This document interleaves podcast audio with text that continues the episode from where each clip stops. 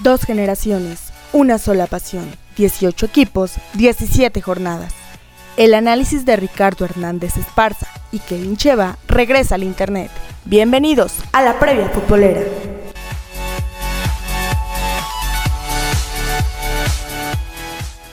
¿Qué tal amigos? ¿Cómo están? Un gusto saludarlos como siempre. Bueno, pues hoy con ocasión de la jornada número 8, jornada doble, primera de fútbol mexicano, van a ser dos para que usted esté prevenido. La segunda será a la altura de la fecha número 15.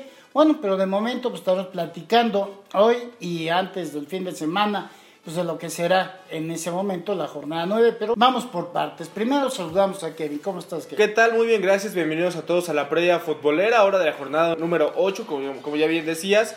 Pues tenemos dos días de intensa actividad, cinco partidos el día de hoy, cuatro partidos el día de mañana y todo pues para seguir ¿no? en la jornada 9 que que obviamente ya estará iniciando el, fin de semana.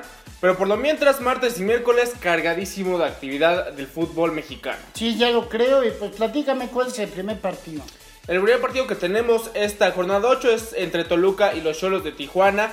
El día de hoy a las 7 de la noche en el Nemesio 10, transmisión por señal abierta, Canal 5 y por TUDN. Pues Toluca ha ligado 5 triunfos consecutivos sobre Cholos en el Estadio Nemesio 10. De hecho, la última vez que Tijuana derrotó a los Pingos en el Estado de México fue el 30 de octubre de 2016. Perfecto, ahora vamos con el siguiente partido, que bueno, siguiente porque pues está en la calendarización, ¿no? Pero es exactamente a la misma hora. Puebla contra FC Juárez, e igual a las 7 de la noche en el Estadio Cuauhtémoc. Transmisión por Azteca 7 y por ESPN.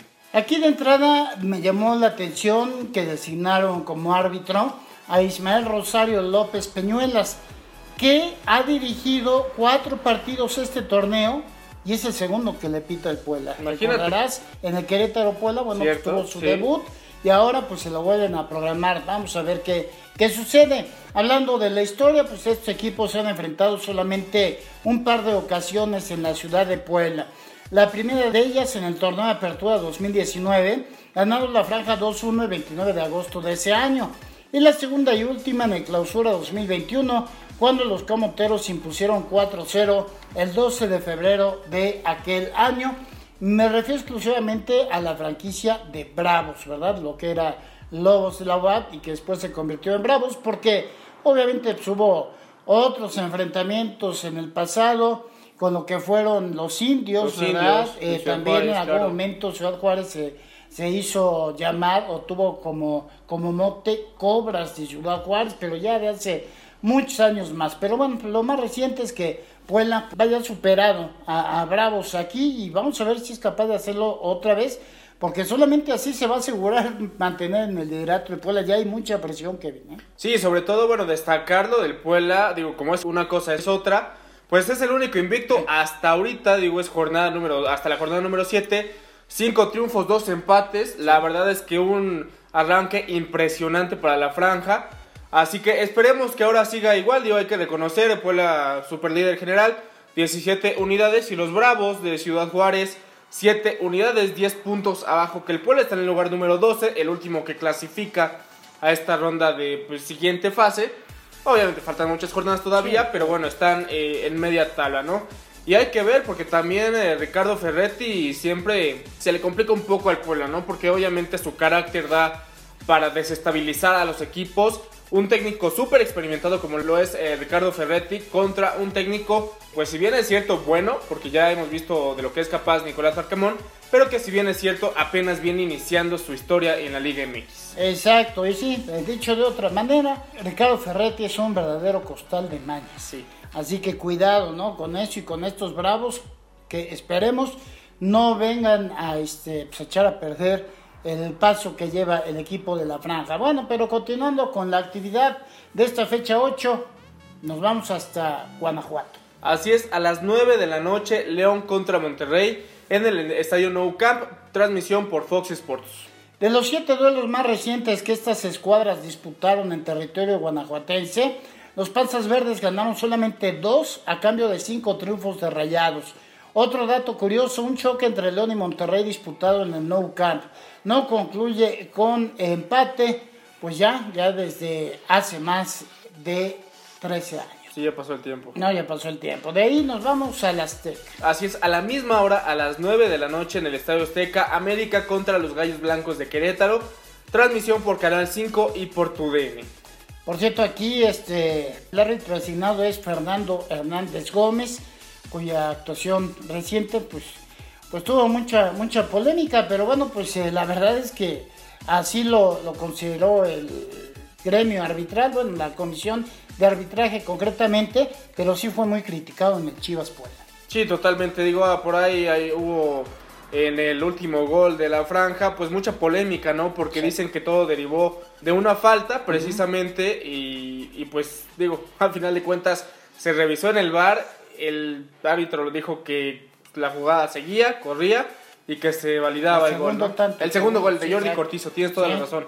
Sí. El de Jordi Cortizo, entonces, y es que, si no me equivoco, el mismo Jordi el que comete la falta, que todo termina en su propio gol, ¿no? Bueno, pues la última vez que Querétaro derrotó al América en el Estadio Azteca fue el 22 de julio de 2017 por marcador de 1 a 0. Después de esa fecha, las Águilas recibieron en partidos de liga tres veces más a Gallos Blancos, con saldo de dos triunfos y un empate, hablando justamente de este América Querétaro, porque bueno, de pronto nos metimos en Leche Sí. Espuela por el árbitro Sí, sí, este, claro. Fernando Hernández Gómez. Pero bueno, pues esta es la historia del partido y de ahí, pues hasta Mazatlán. A la misma hora, a las 9 de la noche, Mazatlán que recibe a los hidrorrayos de eh, Necaxa en el Estadio Kraken.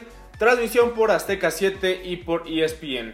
Solo una vez se han enfrentado en Mazatlán estos equipos, y eso fue el 8 de enero de 2021, ganando los sinaloenses por 3 goles a 2. Perfecto, ahora nos vamos al siguiente día. eh, el miércoles 2 de marzo a las 7 de la noche en el Estadio Jalisco. Atlas que recibe a los Tuzos del Pachuca. Transmisión exclusiva por aficionados. Bueno, pues vaya duelo, este, no la cumbre porque, bueno, pues Puebla es el líder, pero por ahí cerquita, Sí. ¿no? Atlas no derrota a Pachuca en el Estadio Jalisco desde el 22 de abril de 2017. Después de ese duelo, los Tuzos se metieron cuatro veces más a la Perla Tapatía, con saldo de dos triunfos del equipo hidalguense y un par de empates. Y Pachuca dice, ¿no? Si le mete intensidad contra el Atlas, porque si por ahí se combina un empate o una derrota de Puebla, Pachuca eh, sería nuevo superlíder en esa Sí. jornada 8.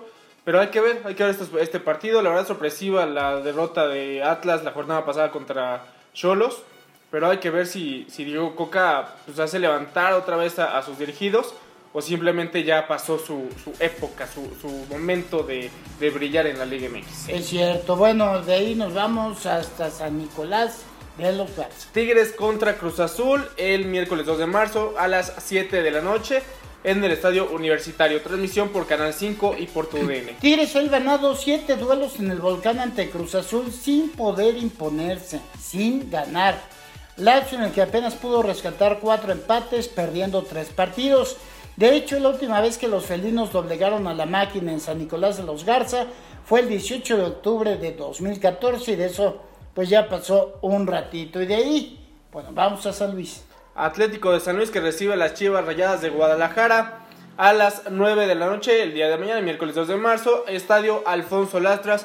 Transmisión por ESPN y bueno, claro que todo lo que se transmite por ESPN también va por pues, la plataforma de streaming Star Plus. Pues Guadalajara no ve ser un representativo de San Luis en la entidad potosina desde el 18 de agosto de 2012, ya que en sus dos recientes visitas y en la nueva época del ahora Atlético San Luis, el equipo tunero tiene una victoria y un empate.